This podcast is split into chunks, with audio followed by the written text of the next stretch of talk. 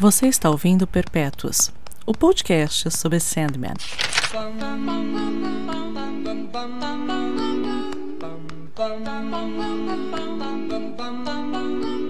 Mr. Sandman. Eu sou a Andréa de Oliveira Eu sou o Valdir Fumeni Jr. e hoje a gente vai falar um pouquinho a respeito do que, Valdir? Do que, né? Hoje a gente vai falar do mundo dos sonhos. Mais precisamente, a gente vai falar de Sandman, incrível obra de Neil Gaiman. E a ideia é uma série de programas em que a gente vai fazer uma leitura compartilhada. O que, que seria isso? A gente lê um arco de histórias e depois se discute a respeito dele. E tem muita coisa pra falar, não é? Bastante, bastante. Pra facilitar até quem vai acompanhar, né, quem vai ouvir, quem de repente vai querer reler ou se nunca leu, tá aí uma boa chance pra ler. Nós vamos seguir ah, os arcos de acordo com as primeiras publicações do, do Sandman, né? Porque hoje em dia você basicamente encontra aqui no Brasil os arcos já compilados em, em grandes volumes, né, os encardenados da Panini, mas no passado os arcos eram com- compilados em oito, em grupo de oito histórias, mais ou menos. Por exemplo, esse episódio mesmo é, vai compreender do, do primeiro, né, do- da primeira parte, até o oitavo, que foi publicado na- ainda na primeira edição do Sandman. Isso, então eu acho que vale a pena a gente falar um pouquinho desses arcos, né? Quais são os arcos e o que, que a gente tá propondo. São 10 arcos, então a gente vai seguir mais ou menos aquela ordem que foi da Conrad. Sim. Esses 10 arcos são Prelúdios Noturnos, aí Sandman Terra dos Sonhos, Estação das Brumas, Um Jogo de Você, Fábulas e Reflexões, Vidas Breves, Fim dos Mundos, Entes Queridos e O Despertar. Então a gente vai basicamente ter aí um aproximado de 10 programas né, dessa série aqui. O foco mesmo vão ser na, na história principal do Sandman, mas a gente vai tentar orientar da melhor maneira possível, porque, óbvio, quem tem o da Conrad legal, bacana, mas hoje é mais fácil você achar os, os da Panini. Inclusive, a Panini tá vendendo uma caixa que contém os quatro volumes encadenados do Sandman, mais a morte, mais esses prelúdios. Dica que eu dou, tenta procurar os volumes individuais, é mais barato, tá?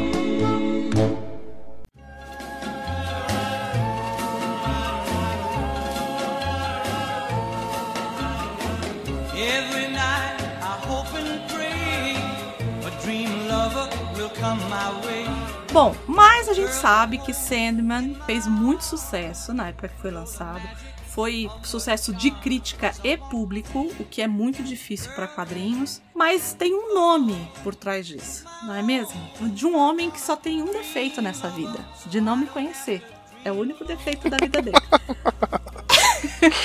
É, se, se você for pensar que a única, da- das, das- a única não, mas das poucas vezes que ele veio do Brasil, aliás, da última vez que ele veio pro Brasil, foi um caos, né? Ele simplesmente parou uma cidade, né? Porque. Então, eu vou te falar que era para eu estar lá. Sério, aco- sem encarar aquela loucura? Então, o que aconteceu foi o seguinte: ele veio pra Paraty, pra Flip. A mãe, que eu, né, assim, empresa familiar, essas coisas. A mãe do dono da empresa que eu trabalho, que gostava muito de mim e tudo mais, ela soube e ela mora em Ubatuba, que é a uma hora. E ela sempre Sim. vai pra Paraty. E ela falou assim: não, fica na minha casa. Você vem pra cá, a gente vai pra lá, porque ela sempre vai na Flip. Uhum. Aí eu, eu declinei do convite, não é mesmo? Porque é a mãe do dono da empresa que eu trabalho. Mas era pra eu estar lá. Ela, ela Ah, eu ia, tá nem aí não. Ah, pra quem chamou, já, chamou o chefe pra ser padrinho de casamento, filha. E, e com, a e com a mãe do chefe na, pra ver New Game, não é nada. Então, né, tem aí, pois não. é. E a gente trabalhava juntos, né? Trabalhávamos juntos e tal. Mas acabei não indo, né? Vê-lo. E é, é um, é um pedido que todo ano na CCXP, toda vez tem a hashtag lá. E eu falo, então, New gente, New Game. tem que E é difícil. É difícil. A agenda do cara é impressionante. Ah, só pra vocês terem uma ideia, a- ela falou da Flip, isso foi na Flip de 2008, ou seja, Uhum, 12 anos 12. que o cara veio pra cá, assim. Então, ou como os cariocas dizem, 12 anos que ele veio pra cá. E isso, meu, é, é complicado. E também dá a entender o seguinte, né? Que o, o New Gaiman hoje ele já também ele já tá com um ritmo de viagem dessas coisas um pouco ma- mais, mais leve. Até porque ele é pai de um, de um menino que é pequeno ainda, assim, né? Tudo tal. Então ele quer curtir o moleque. Eu ia fazer o mesmo, né? Pô, já tô com a vida ganha, tô ótimo, né? Produzi um monte de coisa, é, né? Escrevi um monte de coisa boa, né? é, vendi pra cinema, sou showrunner de série, produtor de outra, tá ótimo. E a obra que eu descobri o Neil Gaiman foi Sandman. O seu também? A primeira coisa que você leu dele foi Sandman?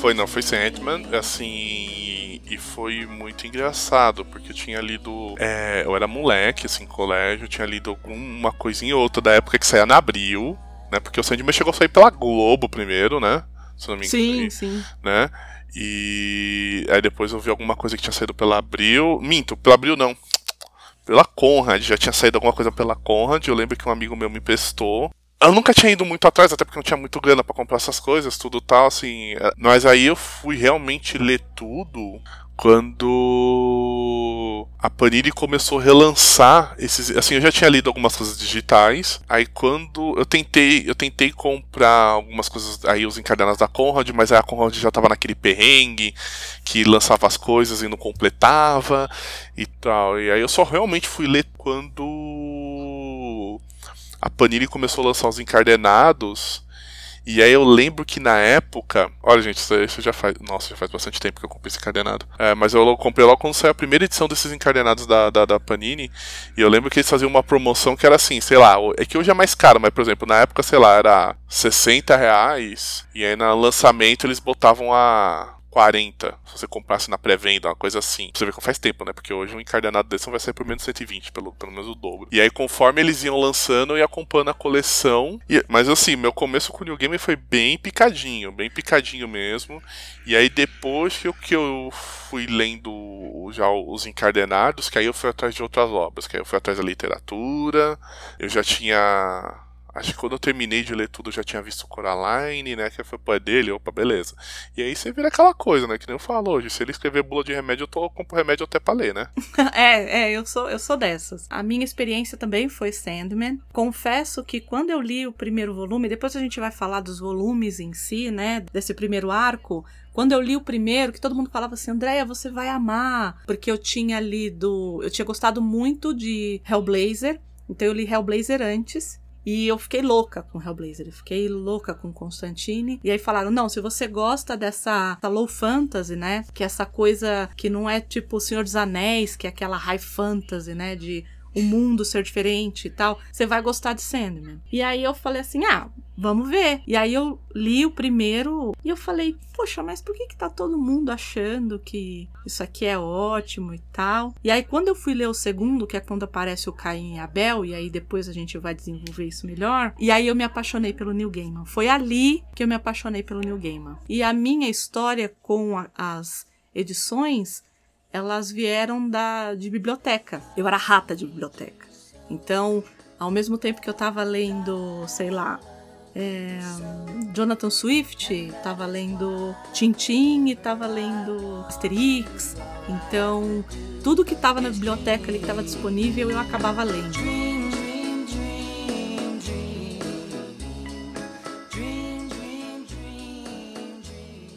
Mas como a gente ia dizendo,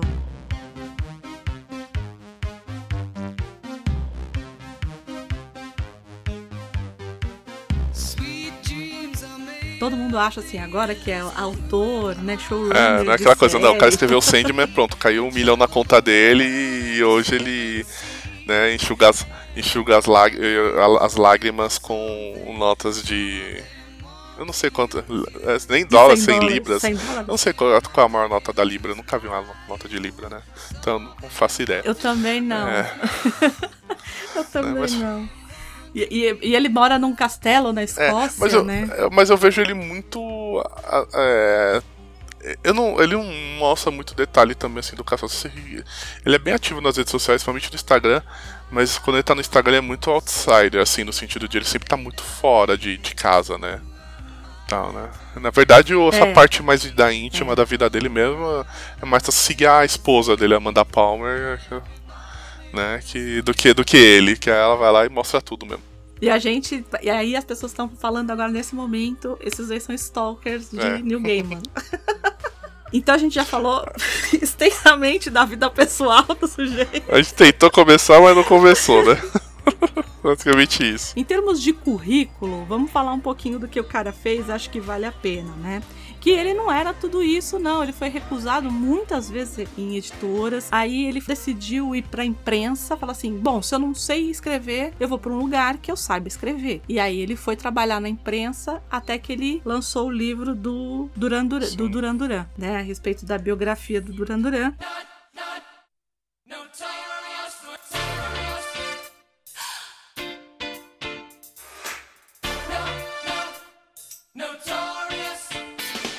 Quando a gente gravou lá atrás aquele podcast a respeito de deuses americanos, com os meninos lá do Portal Refil, eu usei o termo que ele é um adorável oportunista. Porque ele acabou, querendo ou não, tomando aulas, entre muitas aspas, com um pessoal muito de muito gabarito Sim. no que fazia, né? Então ele foi, por exemplo, escrever o livro, é um guia sobre o guia do Mochileiro das Galáxias e ficou amigo do Douglas Adams. É, é aquela coisa, né? Ele, ele soube enxergar umas oportunidades, por exemplo, você escreveu em 84 uma biografia do Duran Duran.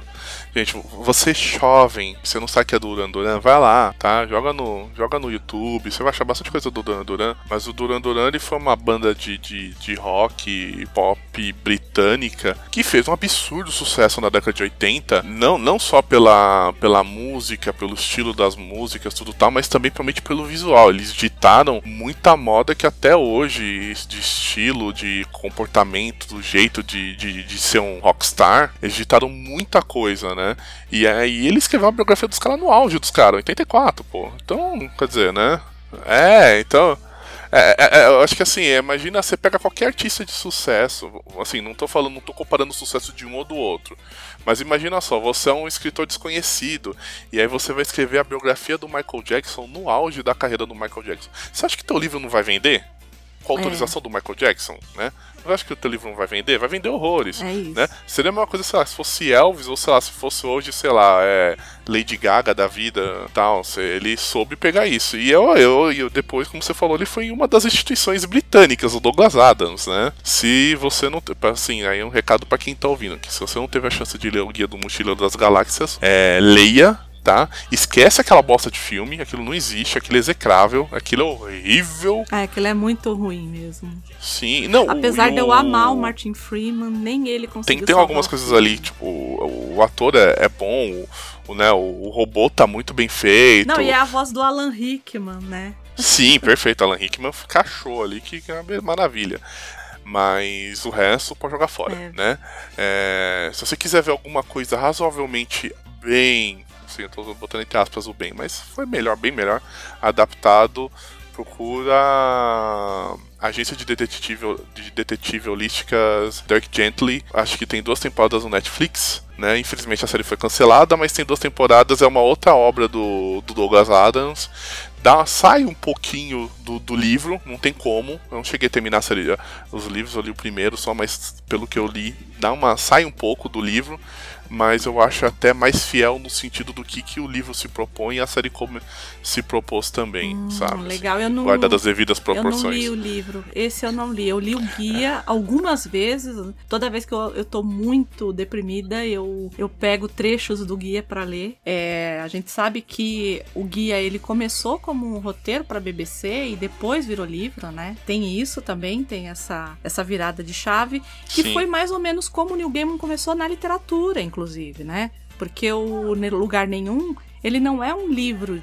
Ele, ele é um livro, claro, um romance hoje, mas ele, em, num primeiro momento, ele foi um roteiro para rádio também. Então depois é que ele adaptou para o romance. Tanto que recentemente teve uma nova adaptação para a BBC, que tem o Benedict Cumberbatch, o McAvoy. Tem um, um, um grupo bem legal ali, viu? É, mas é, é, é aí que você vê um, uma questão até irônica, né? Porque assim, óbvio, a gente tá focando no Sandman, mas tem diversas obras do New Gaiman que ou foram feitas por uma determinada mídia e foram adaptadas por, por exemplo, como você falou, ah, foi feita para roteiro, depois foi adaptado para livro, ou era, era quadrinho e depois foi adaptado como série de TV, é, como ah, o cara chegou a fazer roteiro pros Simpsons, né? Doctor tem um Who, episódio. Doctor Who. É, ele chegou, é Doctor Who, né? Ele chegou a fazer um roteiro, um episódio dos Simpsons, que é, é, é feito meio que é uma, é uma, uma digamos, uma paródia de, de 11 Homens e um Segredo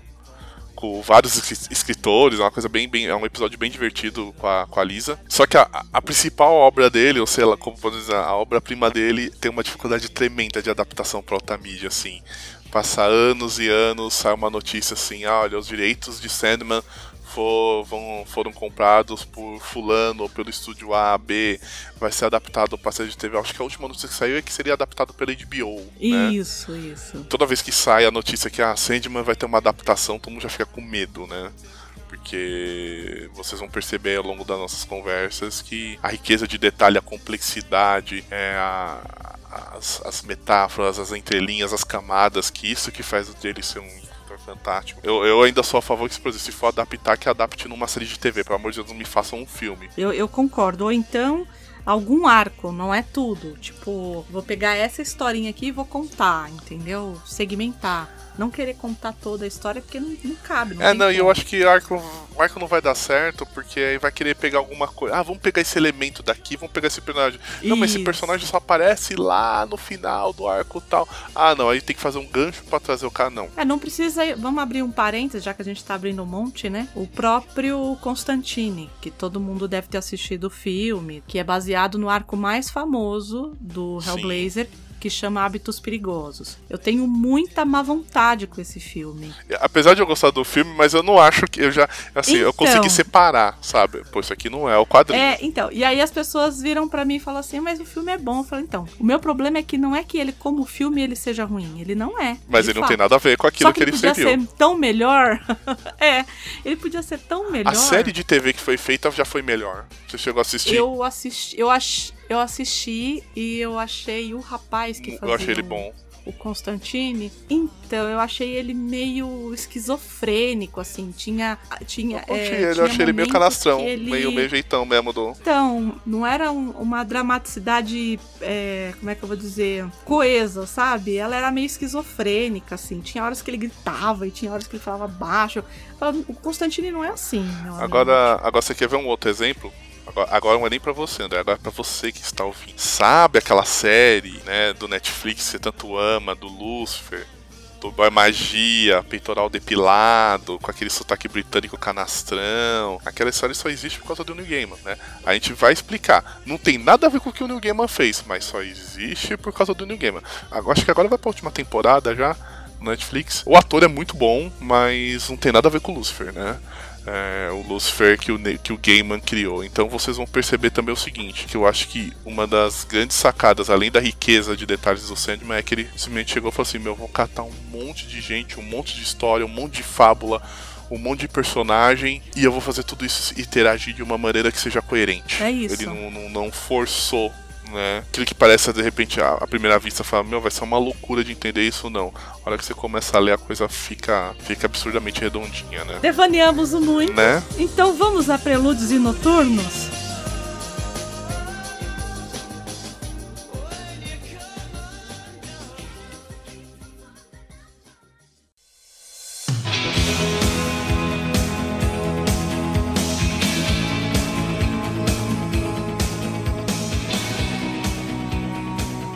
Né, a gente tá falando de Sandman o tempo inteiro. Ele foi uma personagem da DC, da DC Comic da década de 40, se não me engano. Ele foi reestruturado. Então, na mesma época que, que eles compraram os direitos da Charlton, e que eles queriam fazer uma reformulação do Besouro Azul, do que mais que tinha, do Capitão A, tal, e que acabou virando o Watchmen. O Neil Gaiman foi convidado para fazer uma reformulação do Sandman. E aí ele falou assim: "Não, eu não vou deixar esse cara, não vou trabalhar com, com esse sujeito, eu vou descaracterizar". Mas antes disso, o Sandman que a gente tanto fala é aquela personagem, e aí eu não me lembro porque estava em alemão, acho que é noru- norueguesa, né? Sandman, né, que é o homem da areia, que é de um conto infantil que ele jogava é, areia no- nos olhos das crianças para as crianças ficarem quietinhas, para que ele, na hora que ele fosse é, deitar né, na cama com essas crianças, para dar os sonhos para as crianças, se a criança era boazinha, ele abria um guarda-chuva em cima da criança que era cheio de imagens e ela sonhava. Se a criança não era boazinha, ele deixava o guarda-chuva, ele guardava o guarda-chuva e a criança não sonhava com nada. É baseado nesse conto infantil que acabou vindo Sandman. É preciso saber de tudo isso para ler Sandman? Não. Mas quando você sabe, que é mais ou menos quando, como a gente brinca com Matrix ou com Sim. obras que são consideradas mais complexas, né? Você não precisa dessas referências, mas quando você tem, é, é um, é um quentinho tão bom no coração. Sim, sim. É, aí até cabe um, um parênteses pra quem for ler, né? Primeira coisa é a seguinte, né? A- o Sandman foi publicado pela Vertigo, né? Que, Uhum. que, que hoje é extinta, eu acho que hoje. eles- A DC mudou, É, né? agora é de, é de C Black agora. É DC Black, só tentando lembrar o nome novo que eles mudam, né? Tal, e a Vertigo é famosa por lançar uma é, Preacher, Hellblazer, Sandman, que mais? A Fábulas foi Vértigo. Chegou a ser Vertigo, né? Gente, Y, o Último Homem. as referências que, que realmente, assim como a, a Andrea falou, você precisa saber de tudo isso pra ler a história, tudo? Não, não. Que a gente vai tentar fazer aqui é, o máximo possível e de maneira não enfadonha, é trazer detalhes que você acaba pesquisando, conhecendo, prestando atenção, lendo, relendo, que você acaba descobrindo que estão na obra. Não, não vai, digamos assim, diminuir em nada a sua leitura se você não souber. Vão ter é, elementos dentro da, da história que principalmente que envolvem o universo DC que aí sim é, vai remeter a, a algumas referências e que, aí, que a própria obra vai te explicar.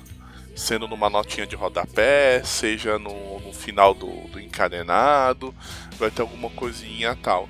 Nesse daqui, no Sono dos Justos, né? na- no primeiro volume, a gente tinha um, um mago maluco que, pelo que tem no texto aqui, ele era opositor ao Alex Crowley, né? Né?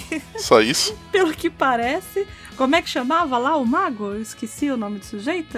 Burgs, eu tô tentando lembrar o nome. É, tô tentando lembrar. Ele tinha um outro nome. O nome do cara é Roderick Burgs. Então, assim, o que, que esse homem quer? Ele quer fazer um ritual pra prender a morte. Que é a morte, né? Quem é a Quem morte? é a morte, né? Então a gente entende que nesse mundo existem alguns, algumas coisas que são personificadas.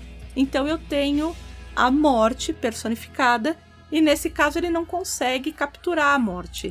Ele É. captura o irmão dela, o irmão mais novo, que é o sonho. Isso. O sonho ou sonhar, ou como é que é que o JP Martins colocou a primeira vez? Hum, O devaneio mesmo? Acho que colocou como acho que é devaneio. devaneio. Acho que De- sim. É. Gente, o JP Martins, pra quem não sabe, o JP Martins ele foi praticamente o cara que traduziu muita coisa no década de 80, 90 de quadrinhos no Brasil. E ele foi famoso por ajudar em algumas adaptações, mas ao mesmo tempo por trucidar algumas traduções. Agora, falando como tradutor, a gente salva muito. Gente, se você acha que tradução perde conteúdo, vocês não fazem ideia de quanto uma boa tradução salva um bom texto no idioma original. Vocês não fazem ideia de o quanto tem gente que escreve errado em inglês ou qualquer outro idioma e o quanto tem gente que é mais redundante do que letra de, de música popular, sabe? Assim, sei lá, letra de dancinha de axé, sei lá, que fica repetindo o refrão em looping, sabe? Então, assim, brincadeiras à parte, ele fez muita coisa importante, mas ele fez muita coisa também que hoje você fala, meu, que merda que esse cara fez. Mas como Ah, ele era ele o queria único. traduzir o. Ele queria traduzir Wolverine pra Carcaju, de É, fato. isso Daí vocês E ele veem, fala né? que ele foi barrado, né? Ele fala que ele É. foi barrado, na... mas ele queria, ele bateu o pé porque ele queria que fosse Carcaju. E aí só voltando à história, né? Primeira coisa, né? O Roderick Burgs, ele é conhecido como Rei Demônio, né? Era o nome artístico dele de mago, Rei Demônio. Isso, rei Né? demônio. E voltando à história da morte, né? Quando ele, ele tenta aprisionar a morte acaba pegando o, o sonho, a morte é a irmã mais velha do sonho e ela não é a única, né? Depois a gente vai falar com mais calma dos, dos demais, né? Mas são seis irmãos. Desejo, Des- de- Desejo, Desespero, Destino, Delírio e Morte e o Sandman. Cada um vai ter seu, a sua importância, né? Como a André falou, são personificações de Como a gente pode dizer? É, eu acho que a gente pode até dizer que, como eles se de- autodenominam perpétuos, é aquilo que realmente tá aí desde sempre. Sim. Né? Que é o destino, que é o sonho, que é a morte, que é o desespero. Tanto que é, quando eles falam de delírio, né? Que eu amo o delírio. Acho, acho que é uma das personagens mais fofas, enfim. E eles dizem: delírio já foi deleite. Né? Então tem, Sim. tem essa, essa passagem também. Então é tudo Eles assumiram é- várias faces, várias caras ao longo dos tempos, né? Isso. Aliás, é, existe uma série dos perpétuos para crianças, para bebezinhos, para pequenos. Sim, eu tenho. que é muito, fofa. lindo. É muito fofa. Então compre para o seu pequeno, tá? Leia para ele na cama, Ah, e é desenhado pela Jill Thompson. que é maravilhosa. É muito legal, muito bem adaptado, assim, pra, para esse público, né? Nesse momento aqui, a gente não, a gente tá chegando completamente no vazio. A gente sabe que o cara queria aprisionar a morte e ele aprisionou o sonho. A gente nem sabia que tinha esses outros aí, Sim, sim. né? Nesse momento aqui específico. E aí ele fala: "Errei, deu ruim, mas vou ficar com esse cara aqui mesmo". É o que tem pra hoje, né? É o que tem pra hoje e ele rouba os artefatos do sonhar, que são a algibeira, né, Sim. onde tem a- aquele, aquela poeira do, do A sonho. poeira dos sonhos, né? Isso. Aí tem o rubi, que é a pedra dos sonhos. Que é construída com parte do, do próprio Sandman, né? Isso. To- todos esses, esses materiais, né? E o Uhum. elmo dele, né? Também. Então eles acabam roubando isso dele e, e o aprisionando. Então ele fica preso durante 70 anos. E aí, por que que essa obra ela também ela ela mexe com essa coisa do imaginário? Porque exatamente nesse período, porque isso aconteceu, né, esse roubo e esse culto e tudo mais aconteceu no período anterior à Primeira Grande Guerra e teve uma doença que acometeu as pessoas nesse período, que era chamada de doença do sono. Sim. E ele acaba trazendo isso pro quadrinho também. Que é essa coisa das pessoas ou dormirem, é, acordarem duas, três vezes na vida. Então, por exemplo, tem a história de uma dessas mulheres que estão aqui de ter dormido todo esse período em que ele teve preso e teve até um filho, porque ela foi estuprada enquanto estava dormindo. Sim. E, e es- essa história de fato existiu. É, é um fato foi colocado. Ela, ela deu à luz essa criança e ela não acordou. Então a gente percebe que existe um espelhamento aí também dessa realidade de alguma forma. Tem o, tem o cara que tá dormindo acordado, né? Que, que chamam, colocam ele como se fosse um zumbi. Isso. E aquela coisa, né? Como ele ficou todo esse tempo preso, né? Se eu não me engano, 72 anos exatamente. E aí você imagina, prenderam um sonho. Então ninguém sonha. E aqueles que sonham tem essas situações que a gente comentou agora. E ao longo da obra você vê que também tem muita gente que só tem pesadelo. Pesadelos terríveis, assim. Mas por quê? Ninguém sabe o que aconteceu com ele. Quadrinho, você vai acompanhando, você sabe que ele tá preso. E aí, o, ao paralelo, a história vai mostrando o que tá acontecendo com os humanos, com os mortais e tal. E aí que vem essa ligação com a doença do sono, vai mostrando várias realidades. E nesse meio tempo, o próprio Rei Demônio, o Mago, ele não sabe o que fazer com o Sandman. Ele só fala assim: não, me arruma Não. um jeito aqui, ah, me fala o que, que você quer, me arruma um jeito que eu quero a morte, os poderes dela e papapá. É, ele e blá, queria blá, blá. viver pra sempre, né? Era essa. É, imortalidade, é, né? É, imortalidade, era isso que ele queria. E é muito engraçado porque ele acaba tendo esse filho, que é o Alex. Ele acaba morrendo, né? Esse rei demônio. O filho dele acaba herdando isso. Assumindo a ordem do pai, né? Isso. E assim, e não tem continuidade, porque esse, esse rapaz ele não teve uma prole, né? Ele não teve um filho e acabou morrendo ali. Então essa imortalidade que ele tanto quis, ela não veio nem em descendentes no final das contas, né? Ela Sim. acabou ali. E, é, e além disso, esse tempo todo, o Sandman, o Sandman fica aprisionado e ele, mesmo enfraquecido, ele fica paciente. Você vai lendo ao longo das páginas e ele fala, mais um pouco, mais um pouco. Então ele, ele tinha a ciência que uma hora eles vão fraquejar, uma hora eles vão ceder. E é nessa hora que, que aí ele, ele aproveita. Mas isso só se dá quando o Rei Demônio já faleceu, Uhum. o filho já tá desacreditado, a Ordem já tem gente querendo assumir o controle dela, rivalidade. Onde tem poder, sempre vai ter briga. As pessoas querem poder. É bem por aí mesmo. E aí, a gente vê esse- nessa primeira edição, é, ele é aprisionado e ele se solta por culpa do gordinho lá, que acaba dormindo, o gordinho que tava lendo It, né? Sim. ele tava lendo isso. Ele acaba também é, enfraquecendo o círculo que aprisiona o Sandman, Uhum, né? Isso. E aí eu acho que ele foi se vingar, ele queria se vingar, né? E de fato ele se vingou. Então o filho que acabou herdando e tudo mais, ele falou assim: Eu vou, vou te delegar o terno despertar. Então, que é aquele despertar do pesadelo, que você sempre acha que despertou e na verdade você continua num pesadelo. E eu achei aquilo aterrorizante. Porque Sim. só quem já despertou de um pesadelo e tem aquele alívio de que aquilo não tá acontecendo vai entender. Acho que todo mundo já passou por isso, de você estar tá num pesadelo e de repente você levantar e falar: ai, ainda bem que foi só um sonho ruim, foi só um pesadelo. E não. Não, e você, e você acorda e com, com medo de que se você voltar a dormir, tudo se enfraquece novamente, né? É, é. E no caso dele, não. No caso dele, não é que ele voltava a dormir, não. Ele não tinha de fato despertado. Ele simplesmente estava sonhando que estava despertando mas que ele continuava num pesadelo. Eu achei aquilo muito, muito aterrorizante, assim. achei muito. Pra mim, foi terrível. E aí, só fazendo uma pequena volta, hum. né? Voltando só um pouquinho, quando ele escapa do, clã do Rei Demônio, é, eles já tá, eles, eles mostram aquelas pessoas que estavam sofrendo pesadelo, a história da mulher, a história do caso zumbi, etc, tal, do outro lá que acredita que é um, um super-herói. Eles mostram o que aconteceu com eles. E como, e, e como eles puderam encontrar uma, de uma certa maneira a paz deles a partir do momento, a partir do momento que o, os sonhos voltaram Uhum. né, ao, a- ao que realmente deveria, deveria como deveria Isso. estar, né? Teve gente que despertou, teve gente que voltou a dormir, Uhum, é, teve gente que voltou a sonhar, teve gente que parou o pesadelo. sim. E aí no final ele fala assim: Bom, tô livre, agora vou atrás das minhas coisas que vocês roubaram. Que é a algibeira, o elmo e o rubi. E cada um tava num lugar. E aí ele decide voltar pro sonhar. E aí a forma que ele vai, ele pega carona nos sonhos das pessoas e ele vai embora e ele acaba chegando muito enfraquecido no sonhar. Sim, ele, ele tá enfraquecido pelo tempo que ele ficou preso e também principalmente porque ele tá sem os itens, os, digamos assim, né, os itens mágicos deles, né, dele, e que é o que não é o que dá o poder a ele, mas é o que ajuda a manter o poder, É, são é parte extensões dele, dele. né?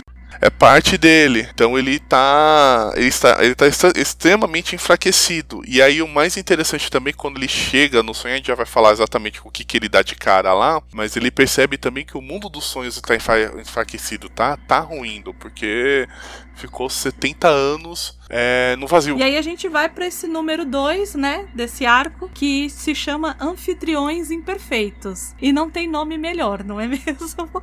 pra esses dois. Sim, e aí sim. eu vou. A gente vai falar a respeito da história. E foi nessa história que o, o Neil Gaiman me, me ganhou. A candy colored clown they call the Sandman. Então, nosso amigo Sandman sai de lá, liberta-se e vai atrás das relíquias. Sim. Só que o que, que aconteceu? Elas não estavam mais em poder do cara que o prendeu. Então ele parte pro sonhar e aí ele chega lá muito debilitado e ele é recebido por um gárgula, né? Sim. Como é que chamava o gárgula do, do Abel? O... É o Gregory, não é isso? Gregory, é. É o, é o Gregory, é. E aí ele chega pela boca, o Gregory é praticamente um cachorro do Caim. Sim. Então ele chega pendurado e aí eles falam assim: ah, o mestre voltou, o mestre voltou. E aí eles levam e ele acaba tentando se- reabilitar ali enquanto eles cuidam do sonho, né? E a ideia dele é ir falar com as três. E aí você pode dar o nome que você quiser, né?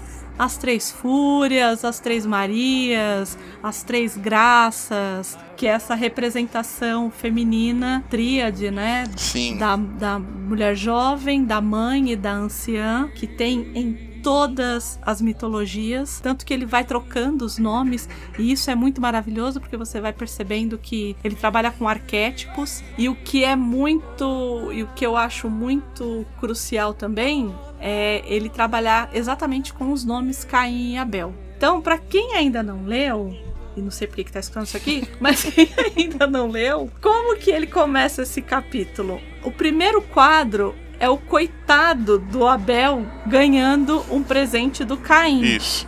E aí o Caim vira pra ele e fala assim: Olha, um presente pra você. E aí o Abel fala assim: Ah, um presente? Ele você não vai abrir? Aí ele, ah, mas não vai explodir na minha cara, não. Não, imagina. É, é- é quase uma coisa coiote papaléguas, praticamente. Eu sou seu irmão, você acha que eu faria isso com você? Não, imagina. Isso é muito maravilhoso. Porque é o Caim falando com o Sim. Abel. E aí, tem, é aquela coisa do. Qual é a primeira coisa que vem na sua cabeça quando a gente fala de Caim e Abel? É o assassinato. Não, não tem outra coisa que venha. E aí é nessa hora que o Gárgula acaba pegando, né? Encontrando o Sandman caído e ele não abre o presente. E o Sandman vai procurar as três graças, as três fúrias, as, as três Marias, enfim, esse arquétipo que vai dizer pra ele onde estão, né, essas relíquias, né? E aí a algibeira tá com o tá com Constantine, é Isso, isso? o Gibeira tá, tá, é, é. tá com Constantine. O, o Elmo tá no inferno, né? Isso, E- que um demônio trocou, Isso, né? e- Teve a isso. troca lá com o demônio. E a gema, ela foi, vendi foi vendida a um colecionador que foi roubado dele, uma mulher matou ele. E aí a gente nem vai contar onde é que foi parar, porque senão já vai dar um, Um grande um spoiler. grande spoiler que tem ligação aí. Então vamos, vamos por partes. É, mas, é- mas eles dizem que está com a Liga da Justiça. É, eles dizem que É está que com a Liga da. Justiça, é. Você olha, tá com a Liga da Justiça. E aí ele fala, ok, vou, vou embora. Então, esse segundo volume, ele é mais pra gente entender como que é esse mundo dos sonhos. Ele vai até o... Ele vai falar com o Lucien, né? Que é o grande bibliotecário. Eu acho que é por isso que eu me apaixonei tanto, porque os sonhos, eles são histórias que ainda não foram contadas. Então, eu tenho uma biblioteca gigantesca de livros, né? Que ele é o sonhar, ele é o contador de histórias, né? Então, e eu tenho o Lucien, que é o, o guardador, o bibliotecário dessa dessa biblioteca gigantesca, né? E aí ele olha e fala assim, olha, senhor, mestre, né? Eles chamam ele de mestre. Sim. Tá tudo ruim daqui. o, o moiou, o bagulho deu ruim. É, e aí que ele Então- percebe o, quanto a ausência dele fez mal, né? Para os sonhos em si, né? Isso. E aí ele já. E ele mesmo desgastado, ele começa a usar o poder dele pra restaurar tudo. Então a primeira coisa que ele faz quando ele encontra o Lúcio, ele vê tudo aquilo. Ele fala, não, beleza, agora eu vou restaurar o mundo dos sonhos. E a gente tem um vislumbre do Asilo Arcan, Sim. do Doutor Destino que tá lá dentro, né? Do John Dee, né? Que tá lá A mãe dentro. dele visitando ele, né? Isso, isso. E aí, ele parte, né, pra encontrar essas relíquias, né? Mas o que, que eu queria falar sobre Caim e Abel, especificamente? Que eu acho que que eu brinquei algumas vezes, falei aqui que foi a foi o volume que me fez gostar de Sandman, né? E principalmente gostar do New Gaiman. Como eu disse, a primeira coisa a gente fala Caim e Abel, a primeira coisa que vem é o assassinato, tanto que ele se apresenta pro Sandman assim, né? Ele fala assim: "Eu sou o Abel, lembra da primeira história? A vítima". Sim. Ele fala isso, né? E aí, a gente lembra que a, que a gente deixou em suspenso que ele não tinha ainda. É, Aberto o presente. visto- aberto presente e tal. E aí ele vai lá e abre o presente. E aí não, não- nada explode na cara dele. Ele tá com um gárgula, ele ganha um gárgula do Caim. E aí ele olha aquilo e ele fica maravilhado, né? Ele fala assim: nada explodiu na minha cara. E eu vou chamar, na minha tradução, ele tá como Irving. Ele fala assim. É, ele tá como Irving. Aí ele fala assim: Eu vou chamar você de Irving. E aí o Caim fica puto. Como assim um gárgula vai se chamar Irving?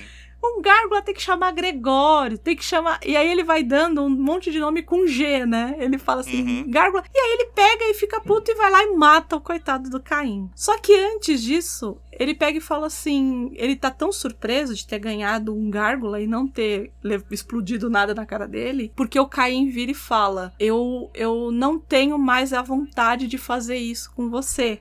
Mas no final ele acaba fazendo, né? E aí é, a gente vê a reconstrução do, do Abel, né? Tem um, tem um momento ali que ele fala assim: os ossos quebrados estão se, rea- se realinhando e a dor é insuportável. Mas nada é tão insuportável quanto não existir. Que é a a coisa da morte, de fato, né? Que é quando ele morre. E ele morre muitas vezes, né? Sim. Porque tem essa coisa, de novo, da gente, da gente ter essa, essa coisa da imagem, né? Do, do imaginário de que Caim e Abel existe um assassinato, né? Quase uma personificação do assassinato ali. E no final, que foi o que me fez chorar quando eu li, eu me lembro, que ele fala assim: é, eu vou te chamar de Gold. Aí ele troca Isso. o nome do Gárgula. Eu vou te chamar de Gold. Mas no meu coração vai ser Irving.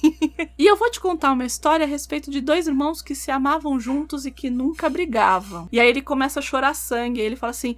Não, Gold, isso não são lágrimas, é só sangue. E aí eu fechei, eu lembro de ter fechado a história, eu falei, ok, eu entendi porque que esse, por que, que essa história é tão cultuada e as pessoas gostam tanto dela. É super, é super complexo e profundo, sendo quadrinhos e tá tudo bem. Não, e, e se você pensar no, no tipo, assim, como você falou do assassinato, mas se você pensar, ele conseguiu colocar num quadrinho um fato que tá na Bíblia e em nenhum momento soar como algo religioso, muito menos também no sentido de, de, de debochar daquilo, né? Ele não colocou pra, tipo, vou colocar e fazer uma graça em cima, não, ele colocou porque ele pegar um elemento e deixar aquilo mais rico, né? É, ele tem uma, uma frase que eu gosto muito do Oceano no Fim do Caminho, que ele fala assim que Sim. é, mitos eram mais que, que histórias, simplesmente eram. E eu acho que no Sandman tem muito isso, a forma como ele trata todos os mitos. Ele não é história, não é certo, não é errado, eles simplesmente são. Enfim, fico muito, muito emocionada toda vez que eu, que eu penso nisso, que foi assim que eu, que eu acabei entendendo por que, que esse cara é tão,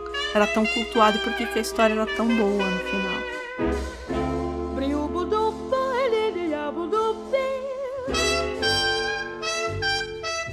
Stars shining bright above you. Bom, aí as três graças, né? Ou aquela que é três, ou a Diana, Mary a Candy, ou a donzela, a mãe e a velha. Ah, ou, Fia, enfim. esquece, porque senão você vai ficar até amanhã, a gente vai ficar até amanhã aqui falando. Enfim, todas essas essas mulheres aí, essa tríade, disseram que a algibeira tava lá, como a gente disse, né, com John Constantine, o elmo com o demônio e a pedra lá na Liga da Justiça. E aí o terceiro volume do arco é que chama Dream a Little Dream of Me, faz uma alusão à música. Eu, eu não sei, eu ouvi com a Billie Holiday, talvez. Deixa eu ver o original, porque isso aqui já foi cantado por muita gente. Por muita gente, é. Deixa eu ver aqui. A original é Doris Day, é isso mesmo, gente? Mas tem- Não, acho que não. Acho que é mais antiga. Ai, Meu Deus. Não, tem com a ela Fitzgerald e o Louis Armstrong. Isso, é essa. É a ela. Mas é. acho que a da Doris Day é mais velha ainda. É mais velha ainda. E assim, e eu amo esse capítulo porque ele tem uma. Ele, tem, ele é um capítulo com trilha sonora, né? Sim, O John Constantine. E tem um motivo, porque o John Constantine tinha uma banda. Não é mesmo? É aqui que aparece o John Constantine. A gente já sabe que o sonho vai atrás do John Constantine pra pegar o Gibeira. Ele já é a primeira pessoa que aparece aqui pra gente, né? E tem umas referências lá, né? Ele fala do monstro do pântano, que é a primeira história na qual ele aparece, né? lá no volume 4, eu acho. sim. É, e, e aí ele faz até um gancho com a obra do Alan Moore, né? Ele. é, o próprio New Game ele fala que ele aprendeu muito sobre quadrinhos vendo o Alan Moore trabalhar, o próprio Hellblazer, tudo Isso. tal, né? E, e lembrando aqui que o. O John Constantine tinha uma banda de punk, né? Como todo bom inglês, né? Ou se não é Britpop, é, é punk, né? Chamada Membrana Mucosa. Exatamente, exatamente. Por isso, talvez, que ele tenha colocado uma trilha sonora que é maravilhosa, inclusive. Então tem de tudo. Só faltou aqui, eu acho que não era da época, só faltou Metallica, né? Entertainment.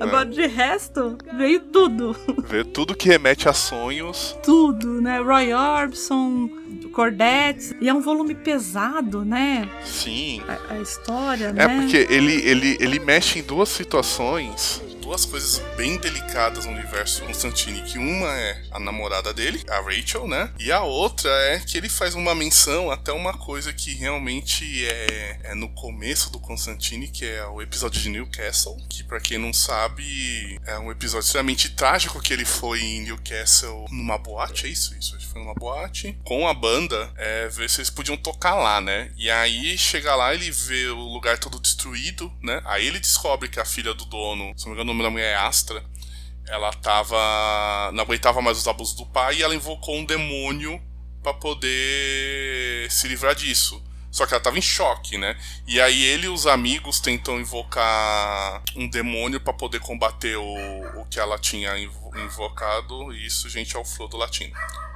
E aí ele, eles invocam, tentam invocar um demônio, eles acabam invocando um outro errado, e aí esse outro simplesmente destrói o que tava na boate, beleza tal, só que ele aproveita que eu tô solto e resolve querer farrear, e resolve levar a menina pro inferno. O Constantine vai junto, tenta, é, tenta salvar a menina, mas ele não consegue, a menina vai viva, a acabar parando no inferno, ele consegue escapar, e aí ele fica extremamente traumatizado, né? Tanto que ele fala que ele não consegue dormir desde então, né? É, isso, isso é a primeira coisa que quando o Sandman encontra com ele, ele fala assim, ah, eu quero ajudar, não, não tá mais comigo.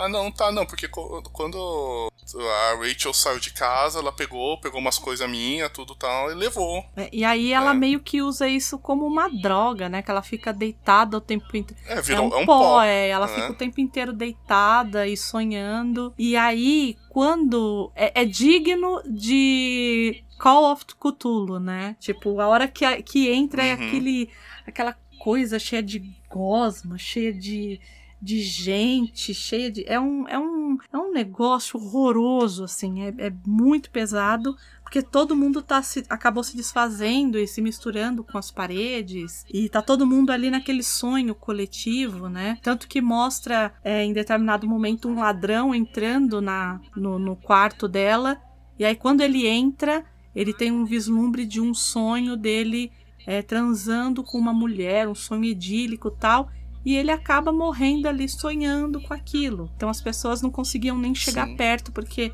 a magia era muito forte e ela estava deteriorada, assim, né? Ela estava morrendo de inanição naquele estado e só sonhando, né? Só com aquele. É, é uma alusão à droga mesmo, né? Não, não, não tem muito o é. que, que falar, né? E, e é, é, um terror para eles conseguirem chegar até o quarto, né? E chegam até o quarto e aí o Constantine a vê, né? A, a forma dela deteriorada e fala. E aí o, o Sandman vira e fala assim: não, só vim pegar o Gibeira. E aí o, o o Constantine fala: pelo amor de Deus, não vai deixar ela morrer. Ele fala: não, ela vai morrer. É, o que mantém ela viva, ele percebe que o que mantém ela viva é o, é o poder da algibeira. É o vício, na verdade, não é o poder da algibeira, é o vício que a mantém viva. Eu acho que todo mundo conhece algum caso aí, por exemplo, não só com droga, mas vamos pegar até uma droga legalizada com álcool, né? De muita gente, às vezes, que bebe pra caramba ou fuma pra caramba e simplesmente quando para, é, não aguenta, não resiste. A pessoa tá tão acostumada, o corpo tá tão acostumado naquilo que realmente a pessoa tá definhando, tá definhando. E o fato de ela ter suspendido o uso daquilo, ela só deixa pra ela embarcar de vez. Isso. E aí ele pega e, e dá um sonho bom pra ela no final, né? Ele fala assim: ah, ela morreu é. E aí esse capítulo termina com esse gosto meio agridoce, né? Da gente vendo essa mulher morrer por conta disso. Mas que o Constantine conseguiu pelo menos aí umas noitezinhas melhores de sono. é, né? Porque, porque ele, ele, né, quando o Sandman já tá indo embora, ele fala, posso pedir mais uma coisa? Aí ele falou, o quê? Não, sobre Newcastle. Aí vai lá e fala, não, beleza, vou, vou te dar um sono em paz, né? Então pelo menos ele consegue um pouco, um pouco de paz nesse ponto.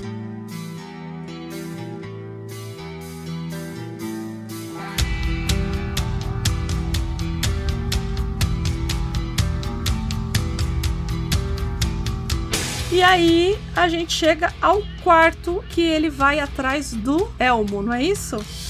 Ele vai atrás do, do Elmo, e você vai atrás do Elmo no inferno. E aí ele tem que falar com Lúcifer. É, porque ele. É.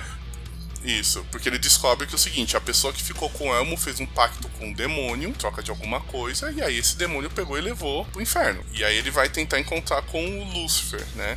E aí chega interessante. Aí a primeira coisa interessante, chega lá, ele, ele dá de, praticamente de cara com o Etrigan, um outro personagem do, do, do universo DC. Que falava só É. em rimas, né? Porque ele era um demônio do Merlin. Só em né? rimas, sim, criado pelo brilhante Jack Kirby, Isso, né? isso. No Indas e Vindas do Mundo do Quadrinho, o Etrigan chegou a fazer até parte de um certo ponto da Sim. Liga da Justiça. Né? É, ele aparece naquela, aí- série, naquela série animada, o Etrigan. Na animação ele aparece, é. Mas até aí fazer parte dos Vingadores e fazer parte da Liga da Justiça, basta você estar na história, né? né? Qualquer hora aparece um bebedouro em um dos dois. E aí o Etrigan leva ele até o encontro do Lúcifer, e aí chega lá pela surpresa, e aí Lúcifer, aí eu vou fazer o gancho que eu disse no começo da gravação. É o mesmo Lúcifer da série, gente. É, eu só vou adiantar uma coisa, que a gente vai falar isso no outro arco, Lúcifer, ele acaba vindo à Terra e ele acaba virando pianista de um clube. né? Ele vira tipo um jazz club, ele vira pianista, etc. tal. Na série ele vira um playboy badalado de, de Hollywood e, e que vira o famoso caso do dia, né? Que é bem diferente dos quadrinhos, né? O Lucifer teve uma série de quadrinhos aí, eu não lembro quantos volumes, realmente vou ficar devendo essa informação. Mas que fez Teve, um teve um sucesso razoável, isso aí, esse spin-off. teve, teve um certo su- sucesso razoável, né? E. Que tá saindo de novo Mas- pela, pela Panini agora. Eles estão tô relançando. É, eu peguei três deles é, agora, recente. Mas se você gosta da série, gente, nem. Ou, ou- aquela coisa, se você gosta muito do quadrinho do Lucifer, não vai ver a série. Se você gosta da série, não vai, ver, não vai ler o quadrinho, porque é tudo bem diferente, bem diferente mesmo. Assim. O cara pegou a ideia base e simplesmente desmontou aquilo. Mas, uma, mais uma vez, como o New Game vendeu direito, ele aceitou, ele concordou com aquilo. Ele tá ganhando dinheiro, ele não tá, achou problema com isso. Mas voltando à história, ele chega lá, ele encontra com o Lucifer e ele fala: ó, beleza, eu vim aqui pegar o treco tal, tudo. Ah, não, não sei com quem que tá, mas. Ele fala, mas você é o rei daqui? Ele falou, não, não sou mais o rei. Ele falou, como assim? Não, não sou mais. Né? Agora é um triunvirato. Aí ele falou assim, como assim, né? Triunvirato? É, não, teve uma guerra aqui e tudo tal. E agora a gente tá. É, sou eu, né? E mais outros dois demônios, é o Beelzebub e o Azazel. E aí você vê uma coisa engraçada, porque, por exemplo, o pessoal tá acostumado a chamar o Lúcifer, demônio, diabo, puxeiro de criança, o Petor, é, 50 mil N nomes ruins, só que o. O Sandman continua chamando ele de, de portador da luz. A Estrela da Manhã, né? Então nisso aparecem os três reis do inferno, né? E aí o Sandman se questiona. Tá, com quem que tá? E nisso eles reúnem todos os demônios. O Sandman sente a presença do Elmo e aí ele descobre que ele tá com Corozon, que é um dos generais, se eu não me engano, do Azazel. Do Azazel, isso. E aí ele fala, beleza, me dá. Aí o cara fala, teu cu. Falou, não, me dá. Ele falou, não dou. Falou, não, você vai dar. Falou, não, não dou. Eu ganhei isso de um pacto, então tem que ter alguma troca. Tem que ser algo, algo justo. Assim, o inferno tem essa conotação de tudo que é ruim, tudo que negativo, tudo que é podre, tudo que é sujo. Mas nas analogias que a gente usa, você perceber a, a relação é sempre uma coisa até que um certo ponto justa. É o pessoal que não sabe ler entre linha. Mas se você for ver quem passa a perna é humano. Quem, quem passa a perna não é o diabo, é o humano. É, é. É o humano que quer sempre dar o golpe. É a gente que sempre estraga o rolê, né? Os caras só fazem o papel deles. Então nisso ele resolve propor um, uma espécie de um, de um desafio. E aí quem ganha. Se o Sandman ganhasse o desafio, pegaria o Elmo de volta. E se ele perdesse, aí ele ficaria eternamente no, lá no, no, no inferno para ser torturado e todas as coisas ruins que podem acontecer naquele lugar. né? E aí vem um momento que, assim como você falou que do Caim e Abel que, que te ganhou, né, a história fez você, né, a história te ganhar, né? É, eu acho que pra mim esse foi, acho que uma- um, um momento assim do tipo que fala, pô, isso aqui, isso aqui foi, foi foda, isso aqui foi, foi, foi incrível, porque é, ele começa a brincar com um desafio daquilo que é maior no sentido de botar medo ou no sentido de. Eu, eu vou fazer uma analogia, eu vou, eu vou assassinar o português, mas todo mundo lembra quando era pequeno de ficar brincando o que, que é mais maior tal, e, e literalmente o desafio é esse, né? Então eles começam competindo com coisas né, menores, ah, eu sou o boi que pisa na cobra, ah, eu sou a, co né, eu sou a cobra, eu sou, piso boi, eu sou a mosca que pica, pica o, o bicho e causa uma doença. E eles vão acendendo, vão acendendo até chegar em questões de universo. E aí que para mim que vem o, o clímax, porque o Rosen já até tipo cansado, irritado, meio que desesperado, ele pega e fala: "Ah, eu sou a antimatéria, eu sou a ausência de tudo, eu sou nada". E aí ele fica com aquela postura, pô, agora o cara não ganha, né? E aí o Sandman pega e fala: "Tá, ah, então você é antimatéria, mas eu sou a esperança". Isso. Ele fica sem reação, ele não sabe mais como reagir. E, eu- e na hora que eu li aquilo, eu falei, meu, aquele gif do tiozinho de óculos com a cabeça explodindo, né? Puta merda, agora o cara, o cara, É. o cara mandou bem. Que tá no lugar certo, né? Sim. Porque eles, eles jogaram tudo fora e ficou só a esperança, né? E Igual o na Sandman Pandora, fala né? isso, ele, ele, ele mostra isso, fala assim, é. Vocês todos aqui, vocês vivem de esperança. Que um dia vocês vão sair daqui. Então é, é- é- ele foi lá e falou assim: Ah, então eu vou pegar ele no calcanhar deles. O que, que todo demônio quer? Quer sair do inferno. Ele achando que ele merece estar lá, ele achando que não merece, né? Ele quer sair do inferno, então eu vou pegar no calcanhar dos caras. A hora que ele manda essa, fica todo mundo rindo. Não é só o, o, o Coso que fica rendido. Não, todo mundo fica rendido. Todo mundo. É tanto que o Lúcifer Uhum. fica puto, né? Ele pega e fala pros irmãos, ele fala assim: é, eu ainda vou me vingar. Tipo, quem esse cara pensa que Bota é? a Ele vem banca. aqui, vem na minha casa, não me É. chama de amigo. Isso mesmo, né? Né? Ele vem na minha casa, não né? me chama Abre a de geladeira, amigo. põe o pé na mesa e ainda rota, pô. Não, peraí, né? Assim não. Né? Come da minha comida, bebe da minha bebida. E é isso. E aí ele, ele pega e fala assim: vou me vingar. Porque ele também possivelmente tem essa coisa da esperança de sair também daquele lugar. Né? Sim. Tanto que depois ele, Ele, sai. é, vai- no outro arco Né? ele vai lá e um mini ele, fala, aí. não, cara, cansei disso aqui, se, vocês se virem aí, né? E aí nisso ele, ele recupera o elmo, né? E a partir daí ele, o demônio derrotado, ele é aprisionado, né? Pra ser torturado, etc, tudo tal. E nisso ele, ele encerra né, essa etapa no inferno e ele parte a, pra próxima, que aí é a. ir atrás da Liga da Justiça, né? Que tá com a tal, o tal do Rubi dele, né? Isso. E aí, só fazendo um parênteses, quando ele fala com Etrigan, né? Ele encontra uma personagem chamada Nada. E que também a gente vai ver lá depois, num, num arco lá na frente. E aí ela fala assim: me tire daqui, né? Primeiro ele olha e fala assim: Etrigan, por que, que você tá me trazendo por esse caminho? E o Etrigan é um demônio, né? Como, como qualquer outro. Ele também vai brincar com sentimentos e tal. E aí ele pega e fala, né, pra ela, você, você não me ama, né, e tal. Então a gente percebe que ali teve um, um relacionamento afetivo Sim, e alguma coisa aconteceu que ele deixou nada no inferno. sim. Mas isso a gente vai ver mais pra frente, não fica. Ele só joga, diferente de algumas séries de TV, aqui ele joga e depois ele Né? recupera isso. Não fica, não Né? fica enchendo. não deixa aberto. É, não deixa aberto, não fica enchendo de mistério, né? Um beijo, J.J. Adams. É, A gente quase não percebe. A gente, ele fala isso, mas você tá tão maluco porque você tá no inferno e, e- a, a- a arte ela é tão bonita assim e tão angustiante que você fala assim, tá bom, encontra logo esse demônio aí, encontra logo esse negócio, mesmo com o, o Lúcifer sendo a cara do David Bowie. total. é que o negócio É, é, isso, isso é uma outra coisa que você vai perceber no- nos traços dos personagens. É que tem muita coisa ali que é óbvio, né? Um escritor britânico, né? Usa-se coisas de origem britânica, é muito British, tudo. Né? E aí ele vai botar um David Bowie ali e depois a gente vai ver isso também no finalzinho de- dessa gravação aqui que a gente vai chegar na, na morte, né? A gente vai perceber que também aquilo ali é total total anos 80 britânico, total a morte é praticamente uma presidente do fã clube do The Cure, né? É verdade. É verdade. Apesar dela ser super pra cima, Sim. né? Ela é retratada como uma menina, uma menina gótica, né? Isso aqui também é legal, né? Porque a mais animada é a é a morte, né? Bom, e aí ele ele leva leva o alma embora. E aí falta só a gema, né? A, Gema. a, O Rubi. a, a pedra dos sonhos, né? O Sim. rubi e tal. E aí a gente vai pra esse quinto volume que chama Passageiros. Eu tive um sonho, que ele acaba focando mais na- nessa busca. Ele vai até a Liga da Justiça, porque falaram pra ele que tava na Liga da Justiça, né? E não tava. Né? Mas até então a gente não sabe. E aí ele chega lá e ele a primeira pessoa com quem ele fala é Senhor com Milagre. o Scott Free, né? O Senhor Milagre. É, aquilo lá, como se passou muito tempo, a formação da Liga da Justiça já mudou pra caramba. Então, tanto que eles falam assim: ah, onde é que tá tal coisa, não sei o que. Fala, pô, não sei, não sei o que você tá falando tal. Ah, vamos falar com o Caçador de Marte. Vai falar, tá num depósito. tá num depósito.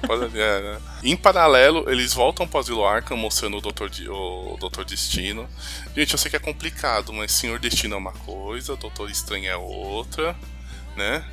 É, Doutor- Senhor Destino é uma coisa, Doutor Destino é outra, e Doutor Destino da Marvel é outra. E Doutor Estranho ainda é diferente. É. né? Então confunde pra caramba, mas tudo bem. Digamos assim que o, o Dee é uma mistura de, sei lá, esqueleto com capa e que mexe com sonhos, né? E ele tem o poder de. Ele, ele acaba adquirindo um poder de mexer com a realidade das pessoas, né? E enquanto ele tá preso no asilo Arca, o que, que acontece? Ele, a mãe dele falece e ela deixa uma coisa com, com ele que é em relação pra ele poder fugir. É uma proteção de demônio, que foi Sim. aquela troca que o cara fez com o Elmo. Sim, né? sim. Isso acabou chegando nela, na, na mãe do, do John Dee. Isso. É, nisso ele escapa do asilo Arkham. E aí ele vai atrás também do, do Rubi. Então fica Que num... aparece o Crane, né? Inclusive no Asilo Arkham lá, penduradinho. Sim, que ele sim, fala sim. assim, o espantalho. É. Ai, gente, Asilo Arkham é o melhor lugar, só que não, né? É. Lugar de gente muito, muito funcional.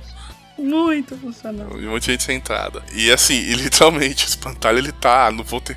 É tipo o, o golpe da semana, né? Vou tentar dar o golpe da semana. É quase um cebolinha, né? É Tipo, isso. vou montar é um plano infalível aqui. Vamos ver o que vai dar, né? Então, e aí nisso o John Dee via- a- foge e ele também vai atrás do Rubi. E aí começa uma etapa até importante porque ele tá todo cadavérico, todo podre, todo destruído, porque essa obsessão dele por, por controlar a mente humana tal acaba consumindo ele. Ele é praticamente um cadáver em movimento. É, até porque cadáver vivo sou estranho.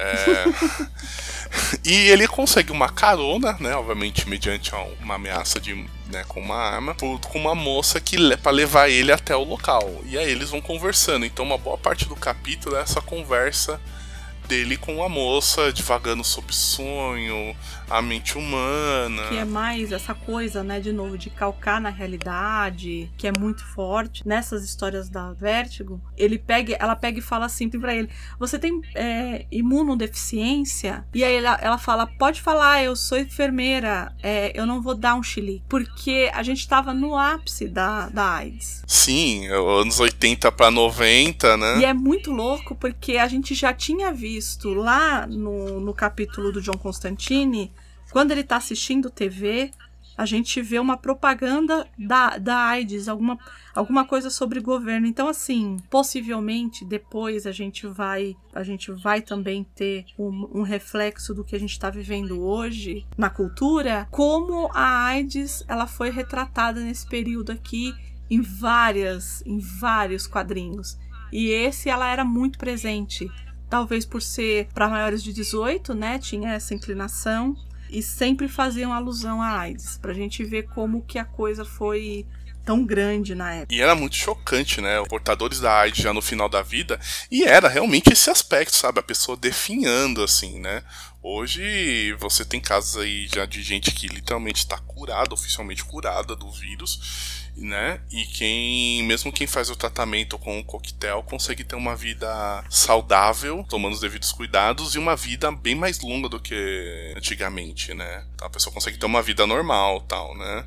Mas nem por isso você jovem, você jovem, usem camisinha, tá? Encapa o menino aí, tá? Não saia e fala, ah, não pega nada, pega, fio, tá? É que eu acho que o grande, acho que o grande problema, naquela época a AIDS tinha cara. Hoje Sim. a AIDS não tem. Então todo mundo fala assim: ah, a AIDS já vem aquela ideia do Cazuza que sofreu muito, né? E que a gente viu esse definhar dele é, na, na, na TV, né? O próprio Fred Mercury, a gente, quando ele falou que tava. Betinho.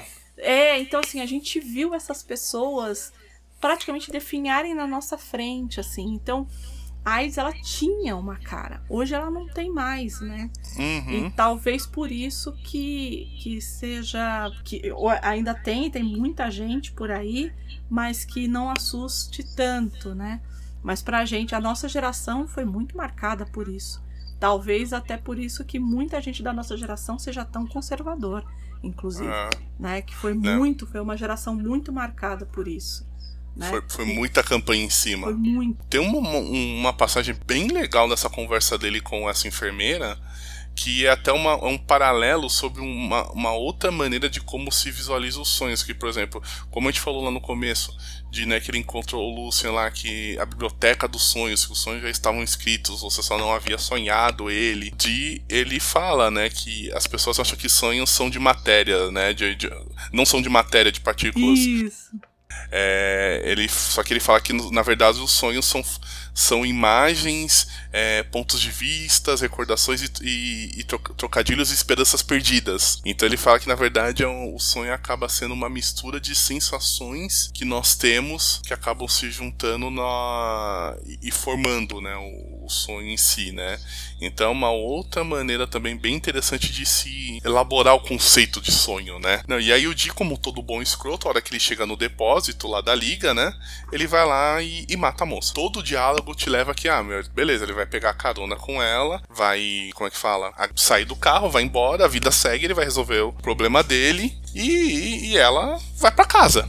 E nisso ele vai lá e mata ela, assim que ele sai do carro, né? E nesse ponto ele, ele chega, ele chega no depósito, ele, tanto ele quanto o Sandman, o Sandman encontra o Bi, a gema, só que na hora que ele põe a mão na gema, ele simplesmente sofre um... ele é atingido por um poder e É apaga. porque tem um, um mecanismo, né, na, na, na joia Sim. que o próprio Di Que- tinha desenvolvido, né? E que acaba Sim, sim, é. por fazer com que ele não consiga. E ele acaba desmaiando. O sonho desmaia. Isso, e o Di acaba pegando o Rubi e se mandando. Isso. Depois dessa, dessa situação que o Di pega o Rubi e some, aí dá início ao, ao próximo volume, que é a 24 Horas, Noite dos Lanches, em que ele entra num café e aí ele começa. Assim, é muito interessante que ele é, começa a narração sobre baseado na garçonete. Né? A maneira como ela atende os clientes, outros outros clientes do, do lugar, e nisso ele começa a brincar com a manipulação. Que é também essa coisa ele- de contar a história, porque a garçonete ela diz que todo mundo é matéria para as histórias que ela escreve, que ela também é uma pretensa escritora, né? Ela fala assim: Eu não tô aqui porque eu sou uma garçonete, eu tô aqui porque eu quero ver essas pessoas, quero escrever sobre elas. Né? Ela tá ali, ela literalmente fala assim, eu tô trabalhando garçonete, mas eu sou uma observadora, né? Vou contar sobre essas pessoas. There must be lights burning brighter somewhere. Então tem o caso da, da menina que tá desesperada pra querer falar com a namorada, tem o casal. Então ele vai contando a história de todo mundo e ele vai. Como é que fala? Manipulando todo mundo depois. E, e a coisa simplesmente descamba pra uma. Não, é. É, sei lá, Sodoma e Gomorra é descrita pelo Tarantino, digamos assim, né? Eu sempre coloco muito próximo do, do chamado de Cthulhu, né? Essas histórias de Cthulhu, porque, de novo, é essa coisa do- da sanidade indo embora.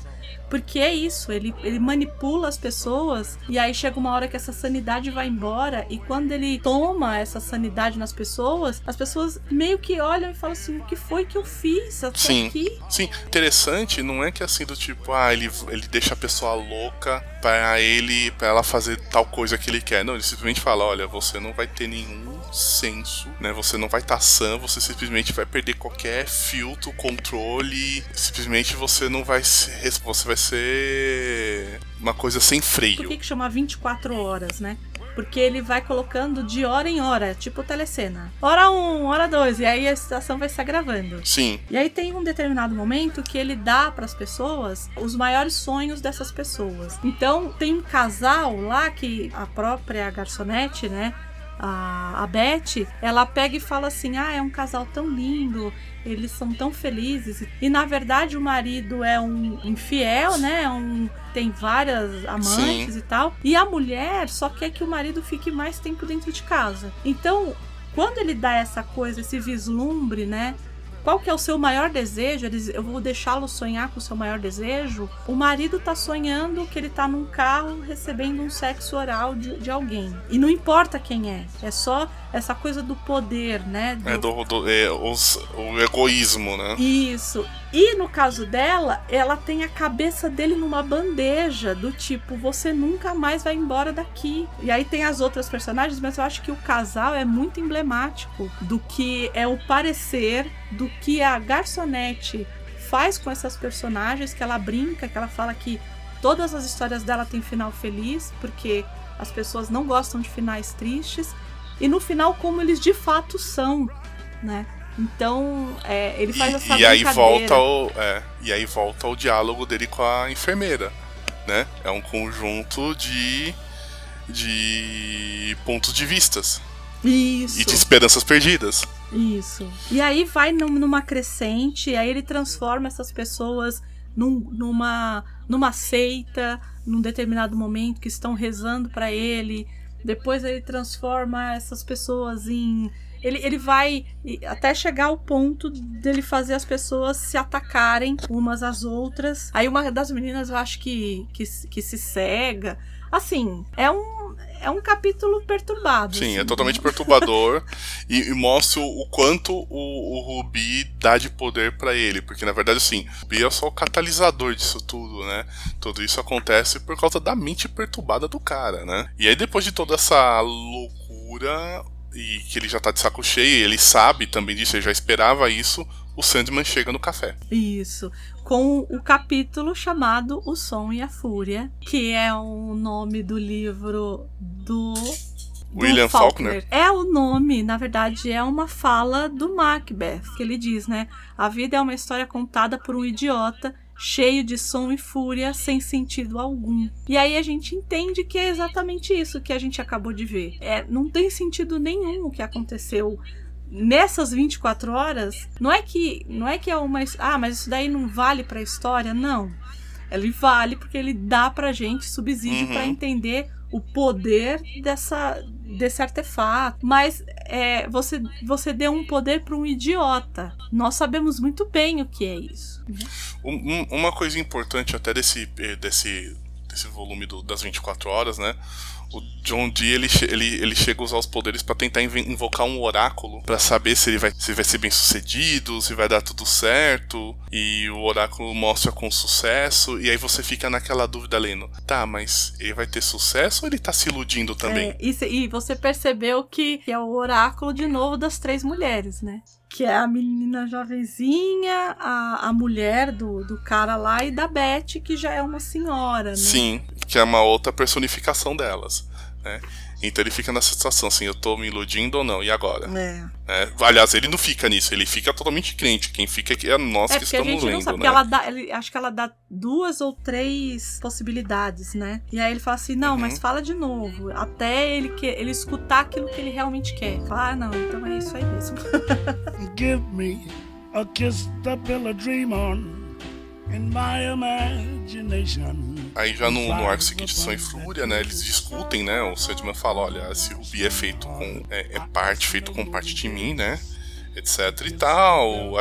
O Di fala que não, que ele já tá conectado a ele, a pedra já tá conectada a ele, etc. Já fica com essa discussão, né? E aí o Sandman fica de saco cheio, ah, beleza, vai, filho, cai dentro aqui que agora vou te encher de bolacha. E eles começam a, a- a lutar com um contra o outro, usando os, os- poderes que eles têm no mundo do Sandman. Aí isso é, isso é importante, né? O Sandman consegue levar ele pro mundo dos sonhos e eles começam a duelar lá. E aí começa a, a grandeza do, do personagem do Sandman, né? Porque, assim, mais um, né? Mais uma evidência da grandeza dele. Porque o Dee chega lá, ele acha que ele tá tomando conta da situação, só que ele é colocado, por exemplo, como Júlio César. E aí ele fica tão cego pelo pelo, pelo poder do imperador romano, etc, tal, né? Que o, ele não sabe exatamente quem ele é. Mesmo assim, o poder, ainda, por causa do, do Rubi, o poder ainda é muito forte. Em paralelo, que ele tá tendo esse sonho de ele ser um imperador romano, etc, tudo tal, e, e batalhando com o Sandman, né? Eles fazem um paralelo que eles mostram, por exemplo, o mundo indo dormir, as pessoas indo dormir, né? E tendo enormes pesadelos por causa do ódio que emana do Rubi, né? Por causa que tá de posse do Dee, né? Do Don Dee, né? É que era isso que ele Né? queria, na Então. real, né? Quando ele sai do Arkham, É. ele fala, né, que ele quer destruir o mundo. Olha, eu não vou voltar não, eu vou destruir o mundo E aí o Crane fala assim: ah, daqui a pouco você tá aqui. E ele: não, não, não vou voltar, É. não. E ele quer destruir o Sandman porque ele sabe que o Sandman é o único que consegue botar um, um freio nele, né? E aí começa, aí tem, vai desenrolando toda a batalha e tal. É, e tem uma passagem bem interessante, porque assim, tem um momento que o, o Sandman é atingido com força, assim, e aí eles mostram num quadrinho o destino, Isso, isso. né? Que, que, é um do, que é um dos perpétuos. E o destino é basicamente o seguinte: ele tem um livro com o destino de tudo. E ele vai virando as páginas ele vai lendo, né? O trabalho dele é ler e tal. Ele não prevê, ele simplesmente lê. Né? O que tá ali é o que vai acontecer. Na hora que o Sandman é atingido, ele hesita em virar a página. Que é o que acontece com a gente, inclusive, né? Não, peraí. Deixa eu ver o que que tá acontecendo. né? Ele hesita de virar a página, assim, porque nem ele tem a certeza, ele, o destino, nem o destino tem a certeza de que seu irmão vai sobreviver ou não, né? Só que tudo um passou, na verdade, uma provocação do Sandman, né? Ele provoca tanto ódio no Dee que o Dee acaba meio que, entre aspas, destruindo o Rubi, né? Destrói o Rubi, né? né? Pra atacar o Sandman, faz tipo um, um último ataque. Só que ele, que ele não percebe é que ele destruindo o Rubi, ele libera o, o, o Poder, né? o poder, né? O espírito Sandman que tava dentro da pedra. E aí que- e, e aí simplesmente a pedra desaparece, o Dee perde o poder, o poder e aí ele percebe que na verdade ele caiu numa armadilha do Sandman, né? Ele criou toda essa, aqui, toda essa realidade. O Sandman usou o poder dele do sonho pra criar toda essa realidade em que o Dee tava achando que ele tava ganhando. Na verdade, ele falou: "Não, filho, eu vou fazer você gastar esse poder aqui, depois eu cato ele de volta e e tu vai comer na minha mão. É bem por aí mesmo. E aí ele fala assim, ok, o que, que você vai fazer comigo agora? E ele fala assim, vou fazer nada não. Vou levar você de volta pro Arcan. Até porque pra ele, o que que ele vai fazer, assim... É... Pra ele, eu acho que ter uma vida normal é a maior punição. É. Viver uma realidade normal, né, uma realidade normal é a maior punição, né? E aí eles encontram o espantalho. É muito mágico de Oz aquilo, né? Uhum. E, e eles acabam falando, né, do, do Kansas e tudo mais. Então ficou uma referência muito legal. E ele acaba dentro de Arkham, de novo, né? Voltando pra lá. Sim. E em tese a gente Né? teria terminado aqui, né?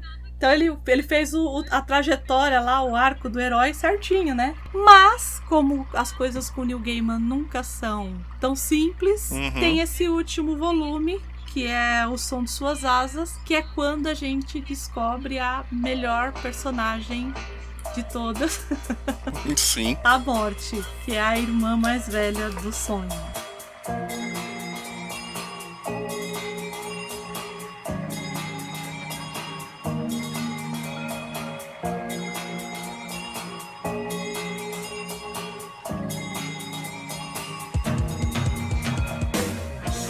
É, ela aparece pra ele, né? Ele tá se recuperando, ele volta pro mundo dos sonhos, tá se recuperando tudo, ela aparece pra ele. E nisso ele. Eles acabam dan- dando uma volta, aquele papo de irmão, né? Irmão mais novo encontra o irmão mais velho, começa a bater um papo aí, como é que tá, tal e pá. E ele meio que vai acompanhando a irmã no trabalho dela.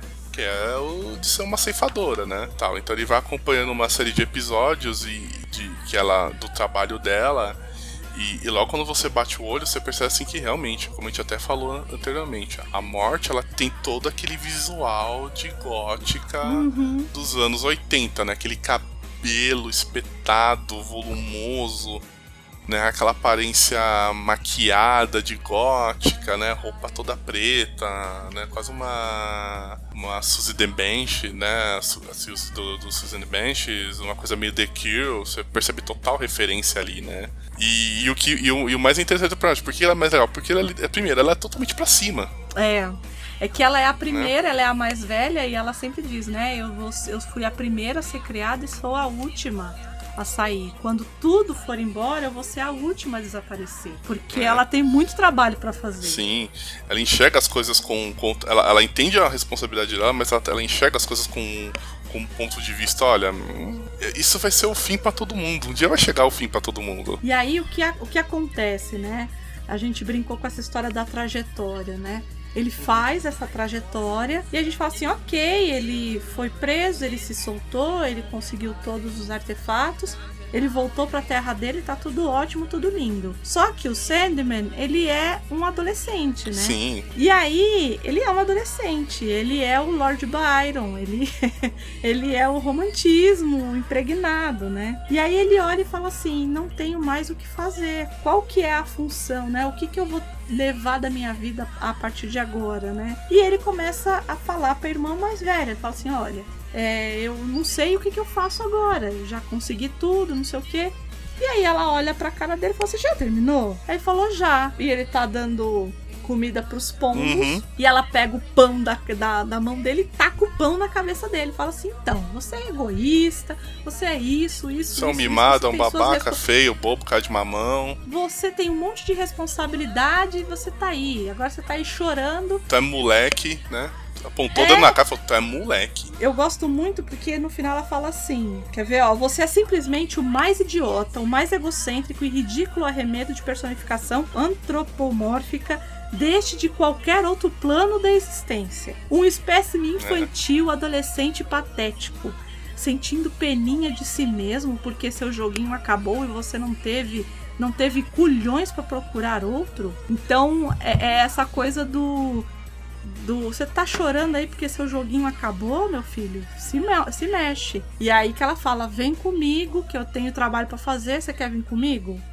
E aí ele vai com ela e nesse percurso ela acaba ceifando vidas de todos os jeitos, né? Então pessoas muito velhas, pessoas muito jovens, bebês, Tem aquele, aquele músico, né? Isso, que já é um senhor de idade, né? Sim, tem o bebê, que é a parte mais triste. Tem um rapaz jogando É. bola que dá em cima dela. Isso, que ela fala assim: não, a gente vai se encontrar de novo, fulano. É. E aí no final ele fala assim: ok, eu entendi agora o que você quis dizer com as responsabilidades e tal. E aí acaba assim: ele acaba meio numa good vibe, né? O, o Sandman. Entendendo as responsabilidades dele, é, mas não acabou lá naquela trajetória que a gente tinha visto, não. E, e, aí, e aí você fica naquela coisa, tá, beleza, agora? O que, que ele vai fazer, né? É, é um gancho. E agora? Mas e é, e é muito legal É um isso. gancho. Ele fecha o arco. Beleza, ele fechou um arco. Ele, ele dá uma brecha para um outro. para continuidade, mas sem, sem um gancho específico, sem um norte específico para seguir. E você. E óbvio, qualquer um que fez uma leitura com um pouquinho de atenção percebeu, tá. Ele falou, apareceu a irmã, mas o destino, e, e aí, essa relação, quem que é aquele cara? Porque assim, tudo bem, quem acompanha tudo sabe que aquele, o destino é irmão dele, mas fala, quem que é aquele cara lá? Por que, que ele hesitou? Qual que é o papel dele exato? Né? Então isso tudo você fica na fica no ar pra você falar, beleza, agora eu vou. Mesmo que a pessoa não tenha gostado, falando, agora eu vou ler pra saber que, que fim que dá nisso, né? Ah, mas não tem como não gostar. É. Eu acho que é uma leitura que ela é tão rica em tantas camadas, mesmo que seja na camada só do enredo, que você fique ali só na história, eu acho que já é tão rico que eu acho difícil não gostar. A não ser quem, quem não tá acostumado. Tem muito leitor de quadrinho que não tá acostumado, tá acostumado só com um herói. Então é um pouco mais difícil de encarar. Aquela, né, aquela Né, coisa do vamos salvar o dia hoje. É, é mais difícil de encarar. Falar, nossa, mas isso aqui é quadrinho? Porque normalmente se tem essa ideia de que quadrinhos é coisa de heróis Sim. e só. Sim.